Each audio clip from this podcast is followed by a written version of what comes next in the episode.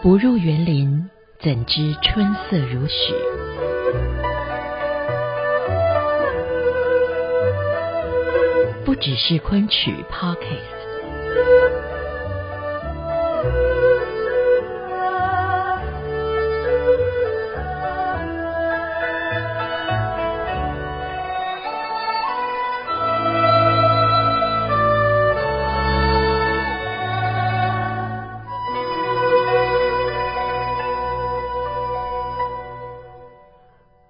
各位亲爱的听众朋友，欢迎来到不只是昆曲 Podcast。说到生旦净末丑，我相信大家都听过，这就是昆曲当中的行当。从我们 Podcast 开播到现在三十六集，其实我们只跟大家介绍了生跟旦这两个行当，但即便如此，也都还没有介绍完。可是您一定有听过一种说法，昆曲又被称作是三小戏。也就是最主要支撑这个剧种的三个行当，那就是小生、小旦和小花脸。而这个小花脸指的就是丑。在这集的节目当中，我们邀请到了知名的丑行演员，也就是曾经担任过江苏省昆剧院院长的李洪良老师，来跟大家聊聊他的看家本领——丑这个行当。到底小丑为什么会占有这么重要的地位，能够跟生和旦三足鼎立，共同成为支撑着整个昆曲世界的主要力量呢？而这当中又需要经过哪些磨练和学习，才能够成为一个出色的丑角演员？我们接下来就来听听看李洪良老师他怎么说。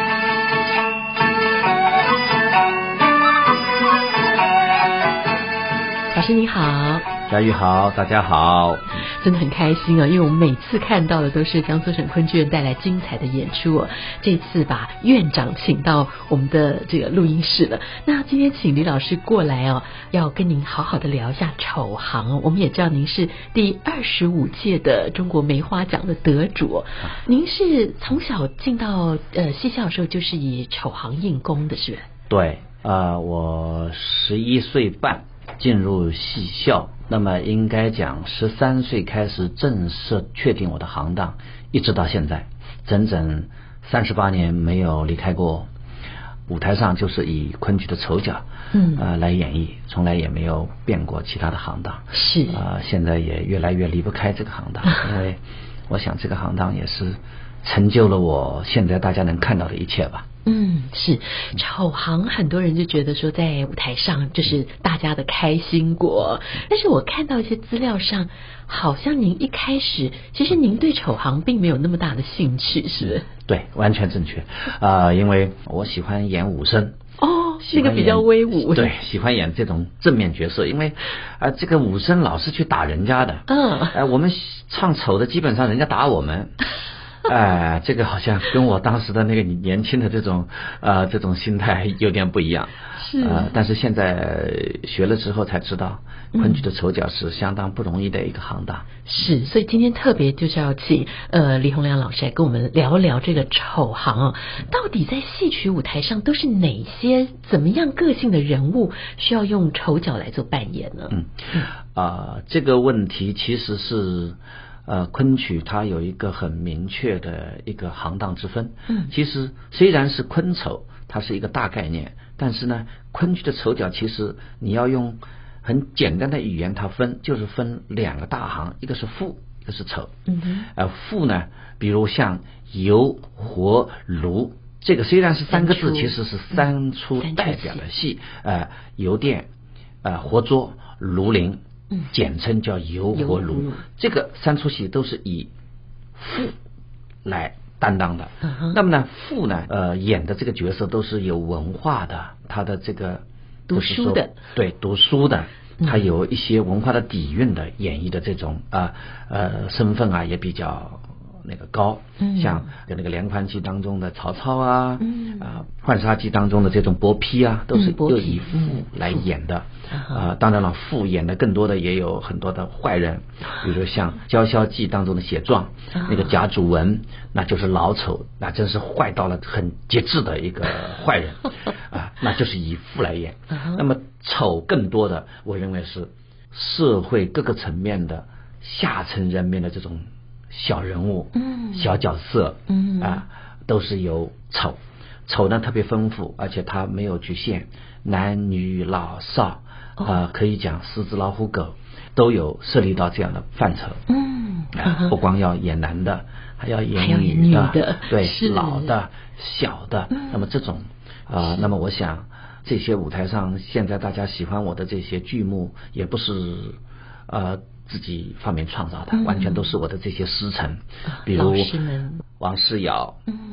范吉信、姚继孙啊啊，包括那个王传松先生的儿子王世尧嗯，包括我们上昆的那个刘一龙啊，包括我们台湾特别有知名度的我们大陆的武大郎第一人张继蝶，是这些老师都是我的授业的恩师。是是啊，那么我想，丑，您刚才说了，它是会在这个剧当中给大家带来很多的欢乐。嗯啊，其实在我看来，丑不光是这样一个单一的功能，丑更多的是叫无丑不成戏哦，它是承上启下，它是戏当中的调味品，嗯它也是戏当中更重要的跳进跳出的，嗯哼可以让这个戏更丰满、更饱满、更有情趣的一个最重要的一个行当。是是，对，确实哦这个无丑不成器哦，而且在昆剧里头，我们说三小：小生、小旦、小丑小小丑，对，对小花对脸，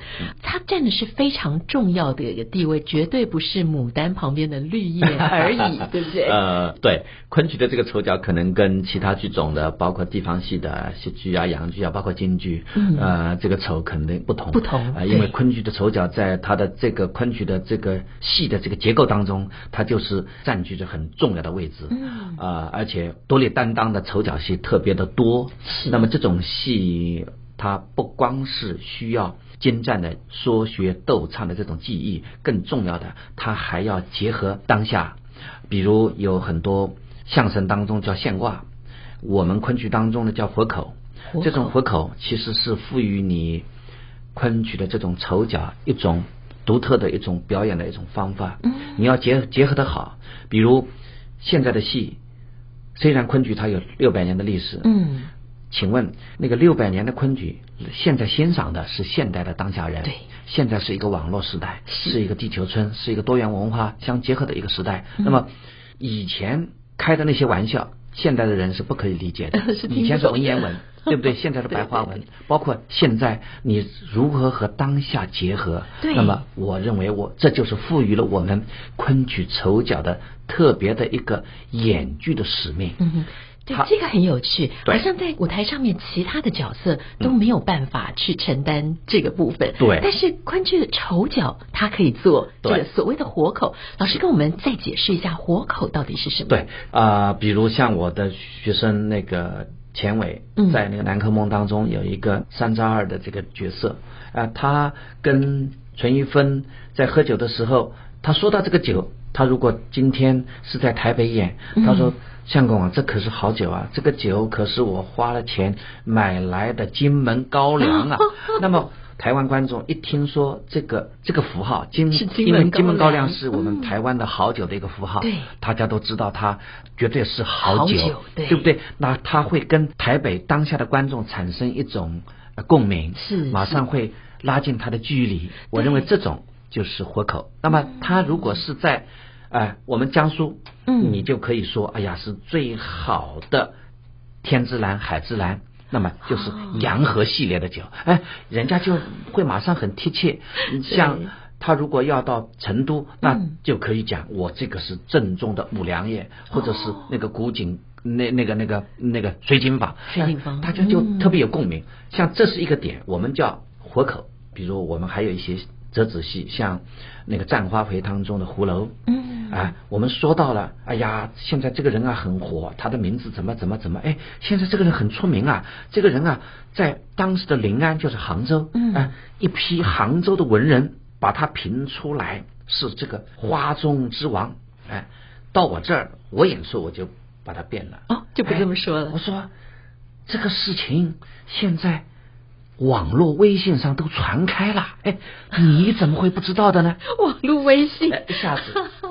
就和当下的生活结在一起了，对结在一起那嗯这个就是活口，但是活口不能瞎用，对，这个活口是以前就已经规范出来，这个地方可以让演员自由发挥，对还是说是您自己在台上自己创造出来？不，是这个就是活口的，我们叫有个气口，这个气口是允许你放活口的，哦不是所有的气口都可以给你放活口，你如果放多了，你就会搅戏了。如果是哗众取宠了，嗯喧宾夺主了，那么这个活口就是应该要就失取 败缔了。啊取缔 就就应该要把它取缔，因为你喧宾夺主了，是哎你只能锦上添花，你只能把它呃，就是要为这个戏的整个的剧情而服务。嗯，是哇，这真的是很不容易。原来在台下，他觉得说，哎，少花点插科打诨，是是是是其实他是里头有非常严谨的一套规则。，对，嗯所以说我也基本基本上要积累到三十五岁之后，才有这种信心，底下把它结合的很好，嗯在舞台上、现场就我们叫现挂就可以用。啊，像我的学生钱伟这次来演出的，嗯，但是他临场就是不敢 用。呃，我我也相信需要一些对对对磨练跟对勇气因为他就怕你这个活口讲出去以后，底下没有反应。哦，那么就这个糗呢，了嗯就是恰到其反。这个呢，就是拿捏的分寸，你要准。当然了，不能为活口而活口。你如果为了活口而活口，就是刚才我们说到的，你破坏了这个戏了。嗯那嗯我认为就不可取。是这个真的很需要点本事哦。 这不是本事，这我认为是这是一个常年的一个积累哦啊，生活当中的积累，平时的知识的积累嗯嗯，包括你今天演戏的观众群，比如他们是读书人，嗯还是做生意的，是还是就是一般的普通观众，还是今天是大学的学 生，那是不同的面，你就要用不同的，换句话讲叫段子吧。哦哦，那真的是对一个演员来讲是极大的考验，因为他不能够把自己学来的一套就不动的哎放到舞台上哎。嗯您是怎么样来锻炼自己这方面的能力？呃，我的这个几位恩师，啊哈其实还有一位老师是传字辈的周传昌，嗯他已经过世了是，他教了我四年半。周传昌老师虽然在他们传字辈当中，在丑行当中，他不是最最好的，最不是出类拔，但是他的嘴里，我们讲嘴里，嗯也就是念词儿的这个功夫，他是最好的。他就很严格的让我们用这个语言来塑造。哦因为语言的塑造是昆曲丑角当中很重要的一个特点。嗯哼比如我们昆曲的丑角的语言，它也不光是有中州韵，它是更重要的，它是有苏白。苏白不光有对苏白，还要有扬州白。哦如果这个扬州戏的人，这个角色他是宁波的，嗯浙江宁波，你还要说宁波话。哦那么呢，比如你是特定的，你要是像长生殿里面那个酒楼当中的酒保，那嗯就是京城的，那你你就要说京白啊。哦那么高力士，那就是要有纯正的京白念。那么哦更多的，你还要讲念韵白，有的时候是把苏白、金白和韵白掺杂在一起，这是昆曲丑角特有的一种语言方式，叫什么呢？叫语家学。呃因为中国的这个表演艺术，它是一个综合的艺术嗯，它不是单一的。中国的戏曲，特别是昆曲演员，我认为他不光是一个表演者，嗯，他还是个歌唱家，他还要是个舞蹈家，他还要具备这种杂技家的这个能力。对那么这些东西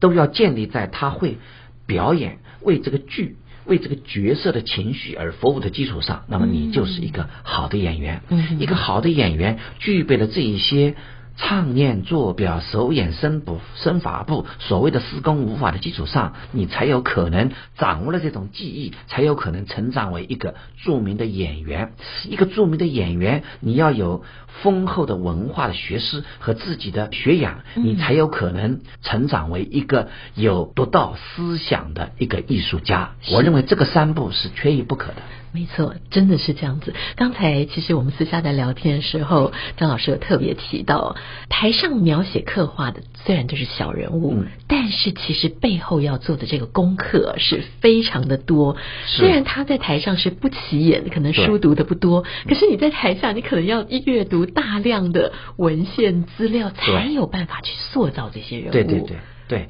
因为这个，呃，我认为为什么昆曲的丑跟其他的剧种的行当的丑不一样？嗯因为它这个丑不是以丑为丑，以丑为唯一的目的，它是要用美的方式来呈现丑的不同的审美。嗯那么刚才你说到了昆剧的丑角跟其他的行啊、剧种的剧种行当的丑角不同的不一样，就是它的技术性。是，它的技术性应该讲也是特别多。嗯你要把它练到更精致，比如不光是嘴里的念和唱，你还有各种脚底下的，比如身上的你能能不能站得起来，你能不能蹲得下去？嗯蹲得下去就是矮子功。嗯这一门矮子功，你就要花个十几年的功夫。是你能不能像练到我的恩师张继蝶老师这样的功夫，嗯可以嗯靠矮子功，靠塑造武大郎独步嗯天下？是那我认为这是一种非凡的功夫，它是不光是要靠一种不断的努力的艰辛的坚持，更重要的是师承技艺和个人的努力是缺一不可的，包括是自己的这种天赋。嗯哼啊，那么还有我们的佛珠功。我们的这个《聂海记》双下山当中的一口开开双双花，花是呃等是等，这些都是我们昆曲丑角才有的必备的功夫，哎是而特且别的，嗯。因为每个人的生活的那个社会时段不一样，嗯包括你自己有没有碰到好的老师，你个人的造化、机遇等等的因素，我认为每一代的昆曲的丑角的艺术家。他们所呈现的这种丑角的技艺的高度也是不一样的，嗯是，哇，就像李洪亮院长所提到的，有这么多这个什么矮子功、佛珠功、一口开双 话，我想嗯是是大家是听到以后一定都很想知道说嗯，这到底是什么样的功夫？嗯不，我们要先卖个关子嗯。但是我们大家每次看到在这个昆曲舞台上丑角，嗯最有趣的就是刚才老师所讲到他嘴上面的功夫，对等于说你们每一个人都需要有学习这些不同的，比如说苏州话啊、扬州话、对宁波话，对，因为它的语言的不同，它就有相应程序。比是如我们刚才更多的谈到的这个苏白，苏白它要玲珑，它要脆，嗯它要很利落。比如我可以，嗯老师您像我们 说《一西说厢我记》们当中的法冲，哎，他就可以。 我做后生不吃荤，炖鸡肉我能吞。谁与相克进西门，谁个楼对不杀我在身。嗯，这就是苏白。同样的什，么什么意思？对，其实我相信，如果是台北的观众，呃呃，懂苏州话的嗯，就知道这个几句话它的意思。其实就是说，作为我一个出家人，应该哎，应该要就是抗拒那个。呃，荤啊，哦啊就不可以对对对，吃肉对对不可以对喝对对酒很有意思的啊。嗯那那么呢，像这个是苏白，如果是刚才还谈到的这种扬州版，扬州哎嗯，那它的在语言的这个趣味上，它就已经不一样了。像我个零九年拿梅花奖的《红梨记》的最早，嗯里面的陆凤轩，他就是用扬州白的，嗯哎，官话、扬州白、韵白加在一起的。比如他前面的 喝斗甚甚响，亘古人人榜。在嗯下非必乃永秋县正堂四边上一个跌跌亲亲的坐地落风雪的必死。嗯你看，这就是扬州版。这个感觉起来，它的尾音好像就比较对起，他的伏这多一点个，你要说他是纯粹的那个扬州话，又不是，哦也不他是又是扬州的韵白，但是他又是很地道的嗯啊。比如像长生殿，长生殿里面的高力士，嗯那你就要说纯正的金白，对他的京城比如做像官的因为他的金白跟那个京剧丑角的又不同，哦，像我们高力士的，嗯，当大义，当玉楼天板起身歌，风送工兵笑雨和。月殿影开闻夜漏，水晶帘卷锦秋河。杂家高力士，你看他这个金白的带韵，气口就特别纯正。是那昆曲的手脚当中，有时候会把几种语言叫掺杂在一起，我们叫语家学，也很有意思，啊呃这也是一种特点。比如你这个戏当中，如果这个人是要说香山话，那么香山，大家知道，这个香山是我们苏州地区很小的一个地方，嗯，哎，呃，有很多昆曲的丑角当中的一些老丑，哦，戴白胡子的，嗯啊，很可爱的，都是用香山话来体现。嗯，嗯啊，哦哟，嗯是这个董娜娜，哦哟，这个嗯老老是，哦哟，这个老嘴是吃我个呀。那么这就是香山话。刚刚讲的是什么？哎，就是说，哎呀，啊，夫人啊，就是这个，我姥姥这个酒是吃不下了，哦，啊嗯哼，就是这种语言，它就特别有趣。对，哎而且好像还把他的年龄、他的小人物的特质，对都利用语言跟声调来表达对出来了。而且，呃，昆曲的丑角它很有趣的地方，就是说不看你演，嗯就是你的声音、念已经可以把声音，呃，你这个角色的年龄把它勾勒出来。啊比如像我们《娇萧记》写状当中的贾祖文，他是一个白发苍苍、行将就木的七八十岁的一个有文化的一个叫恶宋诗，专门是给人家写嗯哦写状状子哎，那个是一个恶宋诗，这个心地为了他只要自己赚钱，呃，哦可以去诬陷人 家，哎，他是这样坏人哎，他那他的这个声音，嘴里面是念的是阿弥陀佛，嗯是在念佛，但是干的都是坏事哦，比如他出来nam 哦里哆我心为王见呵的声音啊，把嘴了红，我叫自问。你看他这 个听起来声心音机很重的样对子。你不看他，你就听他的声音，就是知道啊已经是很有分量。是是，哎，当然老师还要提到说，丑里头也要演女生，对，呃，京剧当中叫彩蛋，是彩其蛋。实我们昆曲当中呢，呃，有的人就把这个说是这是丑蛋，其实丑蛋是没有这个，嗯，没没有这个词儿的。是但是呢，我们昆曲当中都有丑嗯，来把它就是涵盖在里面。昆曲的丑当中有很多的不同的，就是说我们叫织织出来的这些更规范的，比如像武大郎就叫矮子丑。嗯啊，哦，矮子像丑，那种酒保，他穿的是茶衣腰包，我们就叫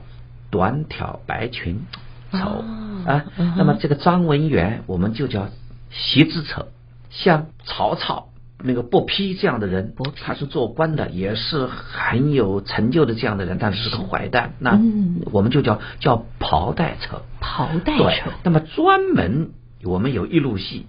就是演不好看的女生，是是要是不好看的对女不好看的生，女生，哎、京剧就叫彩蛋。比如像我们《风筝误》里面的张爱娟，嗯，张啊，爱娟，那就是彩蛋啊、比如《风筝误》里面的这个乳娘，哦它也是彩蛋。嗯比如《金钗记》当中的绣房当中的姑妈啊，都是由我们丑来完成的。这些啊戏也特别的有趣。嗯呃，我们当时我学的这个，就像这个绣房，嗯我是跟这个姚传香老师，已经过世了传字辈了，他教我们的。他当时因为我我一个小男生，去学的腰也要动， 要要臀扭，部也要要动扭，然后肩膀和肘要前后，腰和胯部你要左右。哎呀，就感觉我一个男生学这个东西怎么回事儿？哎， 但是现在我就知道了。哎呀，老先生，特别是这种昆曲的表演艺术，都是口传心授，一脉相承，其实是很有道理的。嗯这些不是个人发明的，而是几代或者是十几代的每一代的艺术家，他们的聪明才智、嗯自己的积累，慢慢积累下来的。所以昆曲为什么落到了这个折子戏，它就特别成为一种经典。嗯那么我相信这就是一个大浪淘沙的过程，这个过程就是把好的、最精致的，慢慢的浓缩，也就保留下留来。下来了。